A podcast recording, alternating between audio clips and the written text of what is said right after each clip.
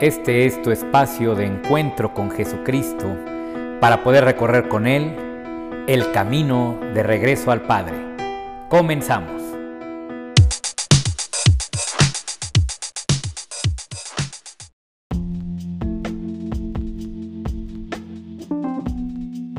Queridos hermanos, qué gusto poderme referir a ustedes, qué gusto poderlos saludar. Y es que estamos en un retiro. Y un retiro, fíjate que a veces se antoja como que tiene que ser en Cuernavaca, como que tiene que ser en Valle de Bravo, etcétera. Pero no, un retiro al final del día conlleva una actitud. Una actitud de recogimiento, me estoy haciendo a un lado del mundo, de mis ocupaciones cotidianas, de todo esto que a veces me impide disfrutar de la santa presencia del Señor, precisamente para poder disfrutar de la santa presencia del Señor. Y hoy tenemos un tema muy importante, yo diría que el tema fundamental y básico del cristianismo. El cristianismo al final del día no es otra cosa más que una comunidad de hombres que deciden vivir llenos, inhabitados, dirían teológicamente, por el Espíritu Santo. ¿Y qué es el Espíritu Santo? Bueno, pues esto lo aprendimos en el catecismo, pero a veces como que se nos olvida. El Espíritu Santo no lo podemos definir al 100%, pero desde nuestra perspectiva podemos decir que es el amor de Dios. El Espíritu Santo es este amor de Dios que primero que nada se manifiesta en Dios mismo, en esta Trinidad, donde es el amor que el Padre siente por el Hijo y a su vez se regresa porque el Hijo a su vez ama al Padre. Y en esta dinámica, en esta dialéctica, si le quieres llamar así, pues surge precisamente toda la creación una creación hecha por amor y para amar. Y ahí es donde estamos, querido hermano. Lo que pasa es que a veces se nos olvida porque tenemos muchas ocupaciones, porque tenemos muchas distracciones, porque al final del día tenemos un ego, un ego que es esta parte de nosotros mismos que ha sido conformada por el miedo y no por el amor. Y esta parte nuestra le cuesta mucho trabajo descubrir que Dios nos ama Simple y sencillamente porque el ego piensa que para que Dios lo ame, pues necesita un Dios que le cumpla sus deseos. A veces concebimos a Dios como un todopoderoso, pero como un tonto. Un tonto que necesita que nosotros le digamos qué es lo que tiene que hacer. Y es entonces cuando caemos en estas oraciones donde tratamos de convencer a Dios de que Él está mal y que nosotros estamos bien. Y hay personas que yo conozco que llevan décadas haciendo este tipo de oración y pues se consuelan diciendo, pues es que Diosito no me escucha. Claro que Dios te escucha. Lo que pasa es que jamás vas a convencer a Dios de que haga algo que sea contrario a su voluntad y contrario al amor.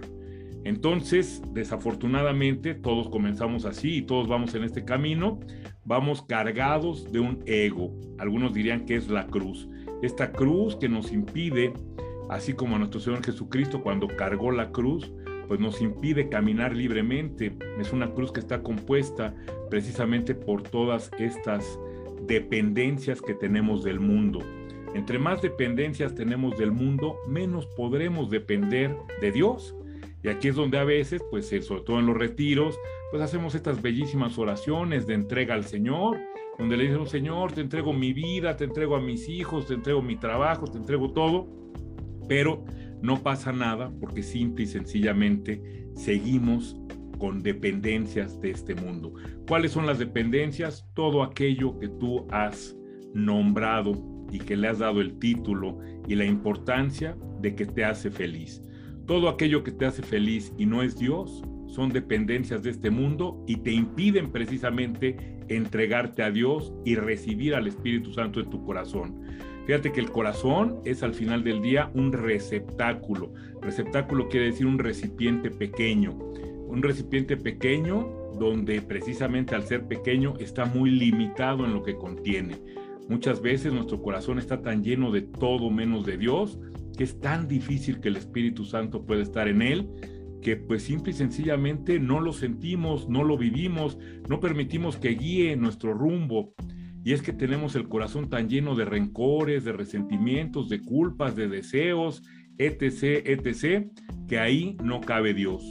Dios respeta nuestra libertad, Dios nos ama como somos, pero no nos quiere dejar como estamos. Y es ahí donde Él toca y toca a nuestra puerta siempre. Me encanta esta imagen del Apocalipsis, donde está nuestro Señor Jesucristo tocando a nuestra puerta, y esta puerta es nuestro corazón, pero no le abrimos, queridos hermanos. ¿De qué nos sirve tener un Dios que nos ama profundamente, un Dios que quiere lo mejor para nosotros, si simple y sencillamente nosotros no le abrimos la puerta? A veces nos gustaría que irrumpiera, que irrumpiera como esos policías de las películas donde llegan con un mazo y tiran la puerta y se mete, pero Dios no hace eso. Dios solamente va a entrar a tu vida por invitación y sobre todo va a entrar a tu vida cuando tu corazón esté vacío del mundo para que pueda ser Él quien reine y quien gobierne en este corazón. ¿De qué forma gobierna? Pues no, no gobierna como si fuéramos títeres. A veces creemos que el que el Espíritu Santo llegue a nosotros es una especie de posesión así como en las películas que de repente está una persona y se le mete un espíritu y empieza a hablar de otra forma y empieza a moverse. No, el Espíritu Santo es mucho más que eso. El Espíritu Santo es sutil, pero todo lo transforma. Es sutil, pero a todo le da vida.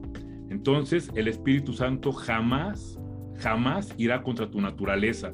El Espíritu Santo al entrar en tu vida jamás quitará de ti nada que no sea santo nada que no esté ya en ti desde que el Señor te creó. Al contrario, va a plenificar, va a plenificar tu esencia. Y es ahí donde entra lo hermoso del Espíritu Santo. Fíjate que cuando el Espíritu Santo empieza a entrar en tu vida, empieza a permitir que tus miedos se vayan disolviendo. Y aquí te quiero hacer un comentario.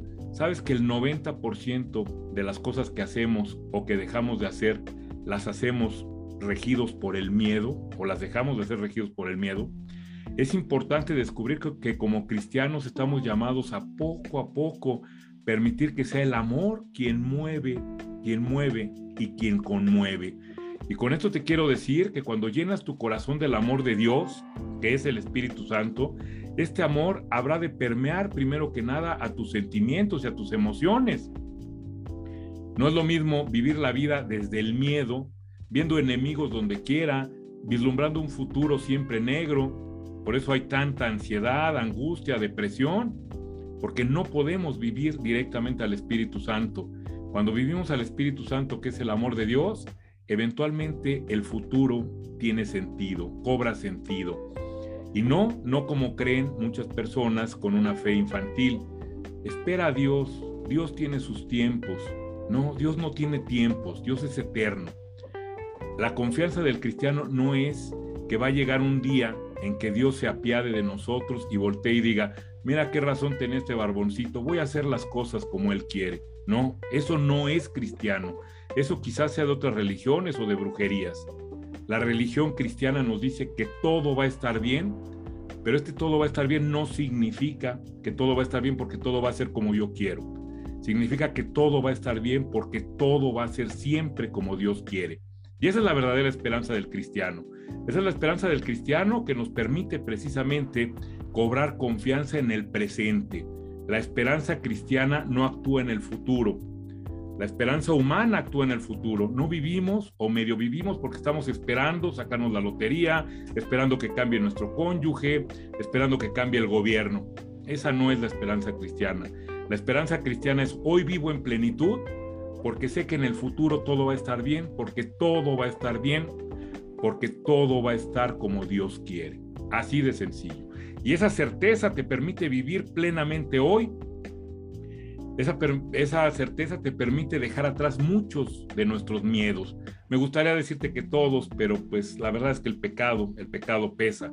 Pero sí, eventualmente vas a descubrir que en la medida en la que llenes tu corazón de amor, del amor de Dios, poco a poquito muchos de esos miedos que hoy tienes y que gobiernan tu vida se van a ir transformando en acciones, en acciones que ya van a ser inspiradas, pero por el amor. Y cuando tú empieces a vivir desde el amor, créeme que grandes cosas van a pasar en tu vida. Lo primero, vas a descubrir la luz, la alegría de vivir. La alegría de vivir, querido hermano. Mientras que vivimos por, miedo y con miedo, la verdad es que esta vida es oscura, es gris, todos los mañanas nos paramos con más tristeza que con ganas de salir adelante. En cambio, cuando descubres que el Espíritu Santo te llena de amor, que hay todo un Dios que te ama y que tu futuro está en sus manos, eventualmente empiezas poco a poquito a moverte mejor, empiezas a ser más creativo, empiezas a confiar más en ti, porque al confiar en Dios, necesariamente confías en ti. ¿Por qué? Porque confías en que Dios ya te dio todos los instrumentos necesarios para poder ser tú. Y esto es muy sencillo de ver. Si tú te fijas, un águila, por ejemplo, tiene ya todo lo que necesita para ser águila. O un gato tiene ya todo lo que necesita para ser gato. Imagínate si tú y yo, querido hermano, querida hermana, que somos hijos amadísimos de Dios, no tenemos ya todo, todo lo que necesitamos para ser quienes somos, para ser en plenitud y para poder ser también bendición para los demás. Es entonces cuando descubrimos que el Espíritu Santo no solamente es una imagen vaga, no solamente es alguien que puede actuar en tercera persona. El Espíritu Santo es Dios siendo más íntimo que nosotros mismos. Es Dios siendo más próximo que nosotros mismos a nosotros mismos. El Espíritu Santo, querido hermano, inhabita, habita en tu corazón, transformando tus sentimientos, tus emociones, tus pensamientos, tus palabras y tus obras. Una persona que está llena del Espíritu Santo se nota. Una persona que está llena del Espíritu Santo no necesita hacer ningún esfuerzo para amar porque está conectado a la fuente del amor. Y aquí me gustaría decirte algo hermoso. Una persona que está conectada al Espíritu Santo no ama, sino que permite que Dios ame a través de él. Y esto es lo más hermoso que te puede pasar, porque dejas de estar cargando la lápida de que tengo que ser bueno, tengo que ayudar, para que se convierta este ayudar, esta caridad maravillosa, en un acto espontáneo que viene de desbordar todo el amor que tú ya sientes dentro, que tú ya tienes dentro. El Espíritu Santo, querido hermano, es el amor de Dios y el amor de Dios tiene una condición. Dios siempre ama primero. A veces queremos amar con las poquitas fuerzas que tenemos, con lo poquito que tenemos en nuestro corazón y siempre nos hallamos pocos, siempre nos hallamos rebasados. Caemos en estos amores que vuelven a ser dependencias, donde, oye, yo te di un beso ayer, ahora te toca darme un beso hoy. Oye, yo te hablé por teléfono ayer, ahora me tienes que hablar tú hoy. ¿Por qué? Porque estamos eh, manejando mendrugos de amor. En cambio, cuando te conectas al Espíritu Santo, que es Dios mismo, que es la fuente inagotable de amor, créeme que vas a amar sin esperar nada a cambio de los demás, porque tú ya te llenaste primero, porque tú estás lleno de amor y lo único que haces es desbordar ese amor sobre todos aquellos que tienen la, la o que están en tu camino. Yo te quiero invitar hoy, querido hermano, a que dejes de ver al Espíritu Santo como algo meramente místico. Te repito, nadie podemos definir al 100% al Espíritu Santo, pero lo que sí podemos definir, gracias a nuestro Señor Jesucristo, es en qué nos puede transformar el Espíritu Santo cuando permitimos que haga nido en nuestro corazón. Atrévete, querido hermano, atrévete, querida hermana, a permitir que sea el Espíritu Santo quien llene tu corazón y por añadidura lo demás llegará. Cuando tú te llenes de amor, cuando te llenes del Santo Espíritu, por añadidura te descubrirás un día sabiendo amar, pudiendo amar llenando de amor a aquellos a los que quizás decías amar, pero no se sentían amados. Querido hermano, todos los que estamos aquí queremos cambiar al mundo, pero no lo cambiemos como lo cambiaban los fariseos, juzgando a los demás. No somos nadie para juzgar a los demás. Nosotros los cristianos creemos que tenemos un arma poderosísima, y esa arma poderosísima es el amor, pero el amor del cual primero nos llenamos en el Espíritu Santo. Permitamos, querido hermano, querida hermana, con nuestra oración, con nuestra cercanía, con nuestra noción de que estamos en la santa presencia del Señor, llenar nuestro corazón diariamente y si se puede, ¿por qué no?, a cada instante, de este amor que habrá de transformarnos en bendición los unos para los otros. Recuerda que ese es el reino de Dios. El reino de Dios no es otro más que el reino del amor, el reino donde todos nos sabemos tan amados que podemos ser en plenitud y ser en plenitud no es otra cosa más que ser la bendición que Dios pensó que fuéramos para este mundo los unos para los otros. Voy a terminar esta intervención, querido hermano, pues invitándote a que perseveres. Mira, conocer es amar. Y entre más conocemos al Señor, más le podemos amar, pero sobre todo más nos podemos sentir amados por Él. No te prives de esta declaración de amor que es nuestro Señor Jesucristo. Recuerda que nuestro Señor Jesucristo es una declaración de amor que Dios le hace a la humanidad. No te la pierdas. No la dejes, por favor, como las novias de secundaria, que, ay, este, ¿quieres ser mi novia? Lo voy a pensar. Ya vemos quienes lo pensamos 10, 20, 30, 40, 50 años. Ya no sigas esperando. Atrévete a darle un sí confiado al Señor, un sí al amor y permite que ese amor trastoque, transforme cada parte de tu cuerpo, cada parte de tu mente, de tu alma, cada parte de tu vida y te convierta en luz, no solamente para ti, sino para los demás. Queridos hermanos, que Dios me los bendiga mucho, que puedan perseverar en este estudio para que lleguen a ser luz del mundo. Ya hay muchas tinieblas, necesitamos pequeñas lámparas que rompan esta oscuridad. Que Dios me los bendiga mucho.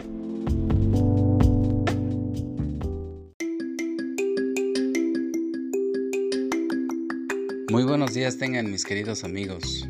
Mi nombre es Armando Flores y hoy les quiero compartir una de mis experiencias en esta sección de Regreso a Dios en un taxi. Pues ahí tienen que durante la semana me abordaron dos personas.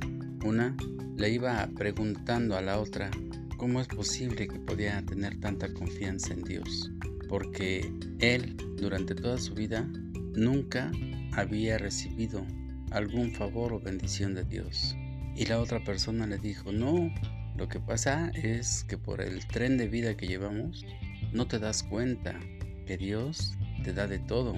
Para empezar, Dios te dio este nuevo día. Dios te permite estar con tu familia. Y Dios te provee de todo. Por lo menos te da un trabajo que te permite cubrir las necesidades de tu familia.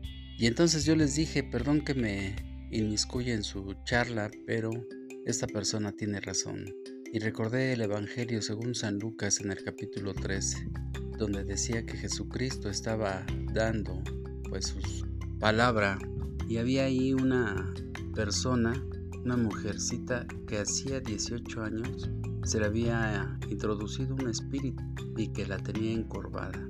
Jesucristo cuando la vio le dijo, ven, acércate y yo te voy a curar. Entonces la curó y pues la personita se quedó muy agradecida y siguió alabando a Dios. Esa persona obviamente que confió en Jesucristo porque estaba ahí en la sinagoga. A lo mejor no pedía, a lo mejor no hablaba, pero ella se acercaba pensando en que Dios, en que Jesucristo le iba a hacer el favor. Muchas personas son así de pasivas, pero por dentro tienen una confianza enorme en el Señor. Saben que están esperando el favor del Señor, aunque sean pasivos. Entonces, hermanos, aquí la cuestión es que nosotros aprendamos a tener fe y paciencia para que el Señor se manifieste en nosotros. Nosotros también debemos de acercarnos, así como esta mujercita se acercaba, aunque no decía nada, pero estaba ahí. Y recordemos que el Señor sabe cuántos cabellos tenemos, sabe lo que necesitamos, sabe lo que padecemos y en cualquier momento nos va a resolver nuestra situación. Por eso la invitación, hermanos, es que sigamos buscando. Recuerden que el mismo Evangelio dice, busquen y encontrarán, toquen y se les abrirá, pidan y se les dará. Y precisamente pues todo esto viene de la oración. Una vez más, Aquí queda de manifiesto el don especial de la oración. Sigamos confiando en el Señor, porque Él es el único que nos dará una vida espiritual rica. Y esa vida espiritual rica nos llevará a tener una vida física pues estable. No hablamos de riquezas. La riqueza mayor es que estamos cerca del Señor y que Él con su compañía nos dará todo lo que necesitamos. Pues hasta aquí mi comentario de hoy, mis hermanos, pidiéndole a Dios que se manifieste en ustedes y que les siga bendiciendo. Que tengan un hermoso fin de semana en compañía de su linda familia. Hasta la próxima.